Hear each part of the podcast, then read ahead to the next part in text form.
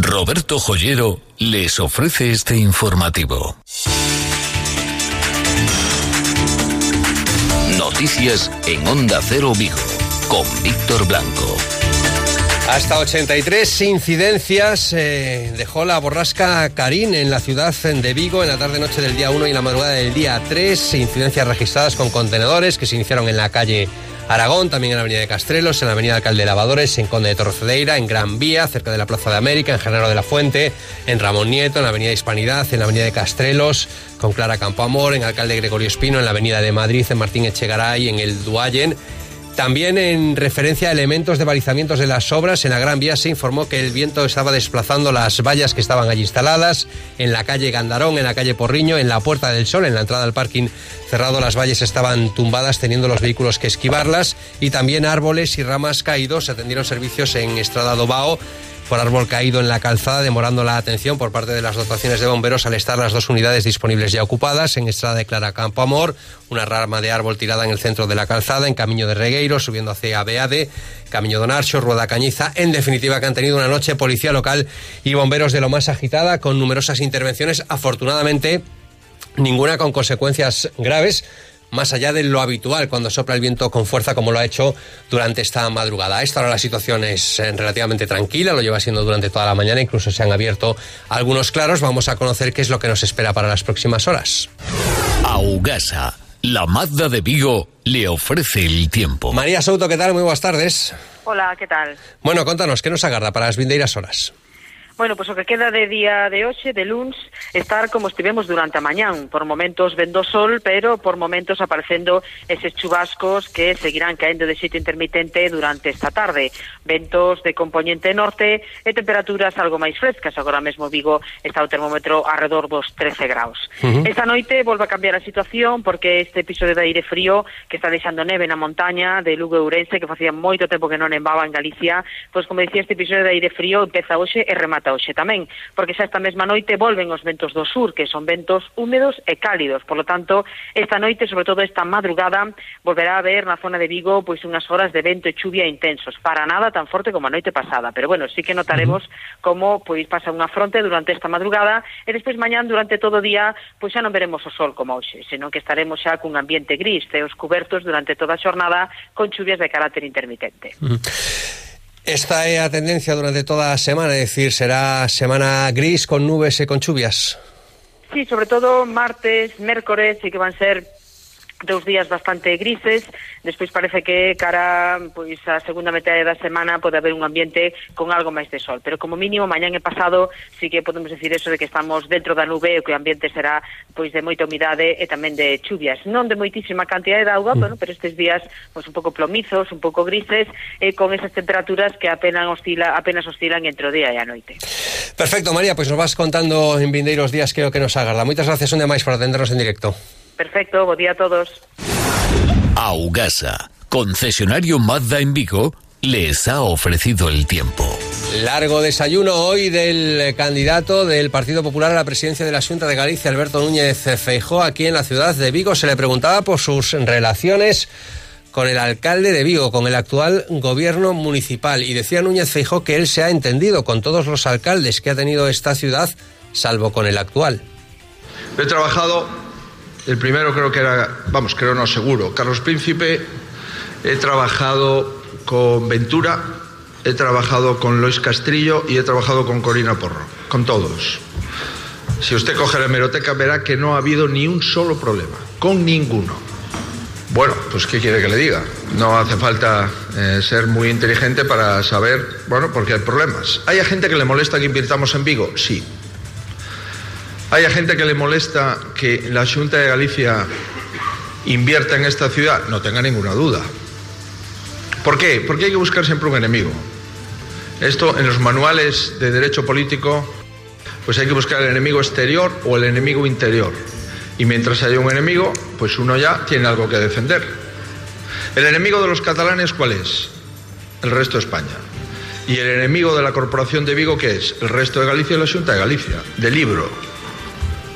Ponía otro ejemplo de colaboración. El candidato a la presidencia de la Junta de Galicia, Alberto Núñez Feijó, dice que ha pactado, que ha acordado con todos los alcaldes de las grandes ciudades el transporte metropolitano, menos precisamente con el alcalde de Vigo. Yo he tenido la ocasión de firmar los planes de transporte metropolitano con todos los alcaldes de Galicia que tienen transporte urbano. Por cierto, en el momento en que lo firmé, todos eran del Partido Socialista. Firmé el plan de transporte metropolitano con el alcalde de Ferrol, el señor Irizarri. Lo firmé con el alcalde de Santiago de la época, el señor Bugallo, ahora vuelto. Lo firmé en la época con el señor Orozco en Lugo. Y lo firmé con el señor Losada, ahora delegado del gobierno. Bueno, uno no tiene éxito en casa de vez en cuando y eh, con el único ciudad donde no he podido hacer lo que hice con todas las ciudades y con todos los alcaldes socialistas es con Vigo. Yo lo lamento profundamente. Bueno, pues el alcalde de Vigo, Abel Caballero, que ha respondido a estas palabras del candidato a la presidencia de la Junta y actual presidente del Ejecutivo gallego, Alberto Núñez Feijo, y ha dicho que no es que le molesten las inversiones en la Junta de la Junta de Galicia en Vigo, sino que estas son insuficientes y además y nos debe 2.000 millones de euros que dejó de invertir. Pero además hay que recordarle que nos quiso cerrar el aeropuerto, que nos quitó una caja de ahorros, que nos quiso quitar el partido judicial, que él para Vigo es un incómodo. Para él Vigo no existe, es algo que no le gusta y tiene tirria a la ciudad. Bueno, esto no se arregla. Faltan 13 minutos para las 2 de la tarde. En el control técnico está Ángel Mosquera y menos en campaña electoral.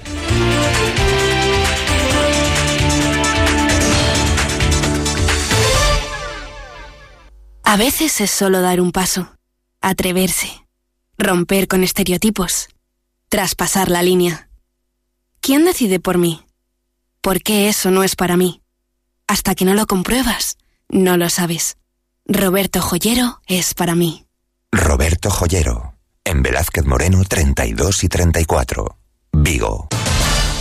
En crónica de sucesos que podemos destacar a esta hora, Luis Cerdeira. Tenemos que hablar de la actuación de la policía local, que en las últimas horas era requerida para trasladarse hasta la avenida de Ofragoso. El propietario de un establecimiento, de una cafetería, señalaba que un cliente estaba muy agresivo y que estaba causando problemas. Además, había roto un vaso y estaba molestando a los clientes. Al llegar al lugar del suceso, los agentes encontraron con esta persona que lograron identificar. Media hora más tarde se recibía otra llamada también a la policía local señalando que había una persona agresiva amenazando a la camarera de un establecimiento situado también en la avenida do Fragoso. Al llegar al lugar del suceso, la policía local eh, comprobó que era el mismo hombre que había causado problemas media hora antes en otro establecimiento comercial, por lo que procedió nuevamente a identificarlo. Justo cuando los agentes iban a abandonar la zona, comprobaron que llegaban gritos de otra cafetería y allí se encontraban a esta misma persona en otra cafetería, en este caso amenazando e insultando a una camarera. Esta persona mantenía su actitud agresiva incluso eh, trató de agredir a uno de los agentes, en este caso ya fue detenido y trasladado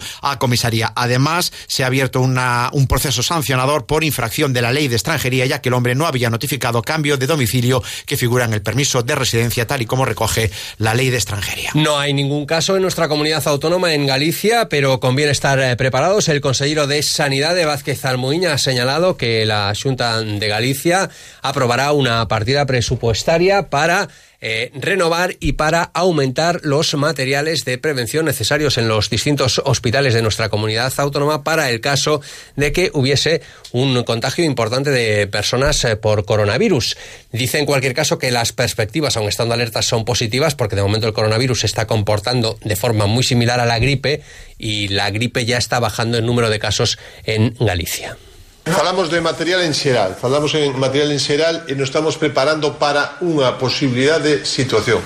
O que falamos de cando falamos de plan de contingencia é prepararnos por si en algún momento eh, o número de que hai que hai primeiro en Galicia, que hai pacientes que a día de hoxe non hai, e si o número é importante.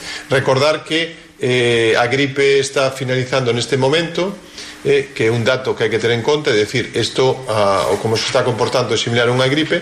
La circulación de trenes entre León, Galicia y Asturias se encuentra interrumpida desde esta madrugada como consecuencia del desprendimiento de más de 800 metros de catenaria registrado en la denominada bifurcación Quintana, en las cercanías de León.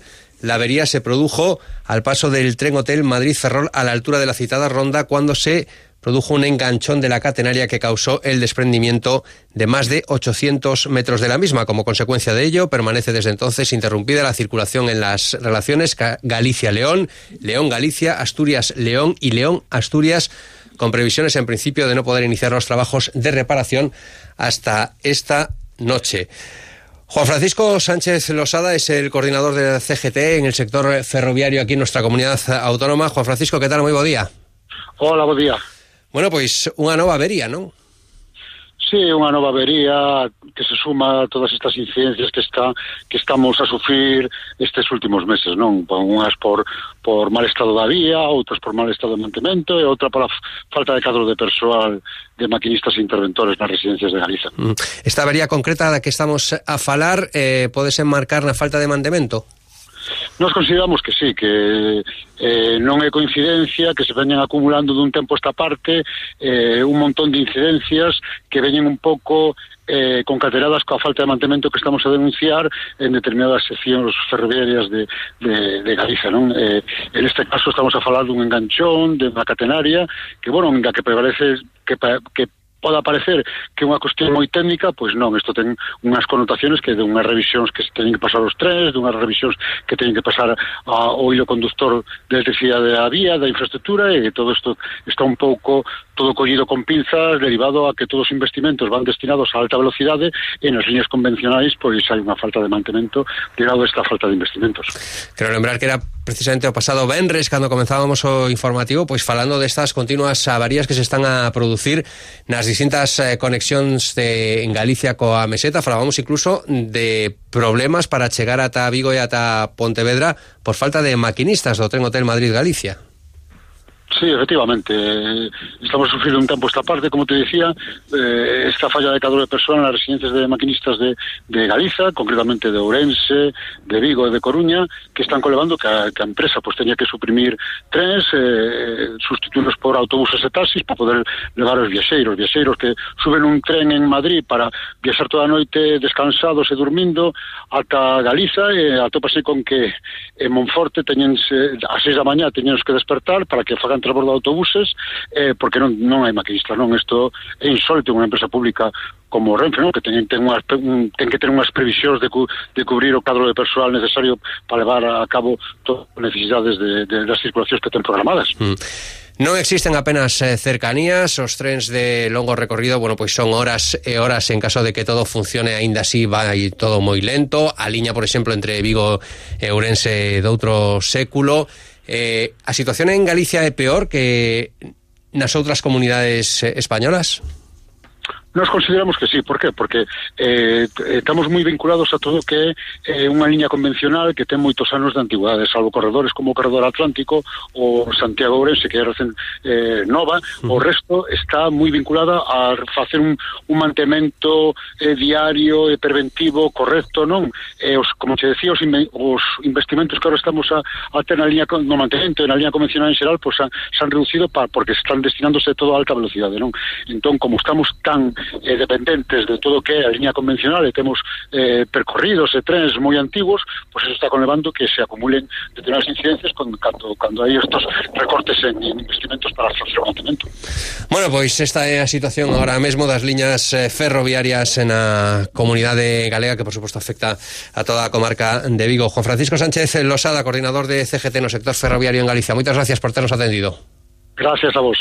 Bueno, pues esta es la situación lamentable del transporte ferroviario en nuestra comunidad eh, autónoma y que afecta, por supuesto, a la comarca de Vigo. Hoy nueva denuncia del colectivo Sningens. Eh, denuncian que hay dos familias en riesgo grave de ser desahuciadas en los próximos días. Sí, dos nuevos desahucios que se van a producir en las próximas semanas aquí en Vigo. Uno de los casos se trata de dos mujeres de 68 y 55 años, perceptoras de pensiones no contributivas y que deben abandonar su vivienda de alquiler ya que finaliza su contrato en vigor. El otro caso es el de una familia formada por tres adultos, tres menores, uno de ellos de 18 meses, que, de 18 meses que tienen que dejar el piso en el que viven ya que ha sido declarado no habitable. Así lo explicaba Lorena, que está a la espera de empezar a cobrar el risga y que añadía que nadie quiere alquilarles una vivienda ya que se les exige una serie de condiciones que no pueden cumplir y una documentación que no pueden aportar. Mi casa se derrumba.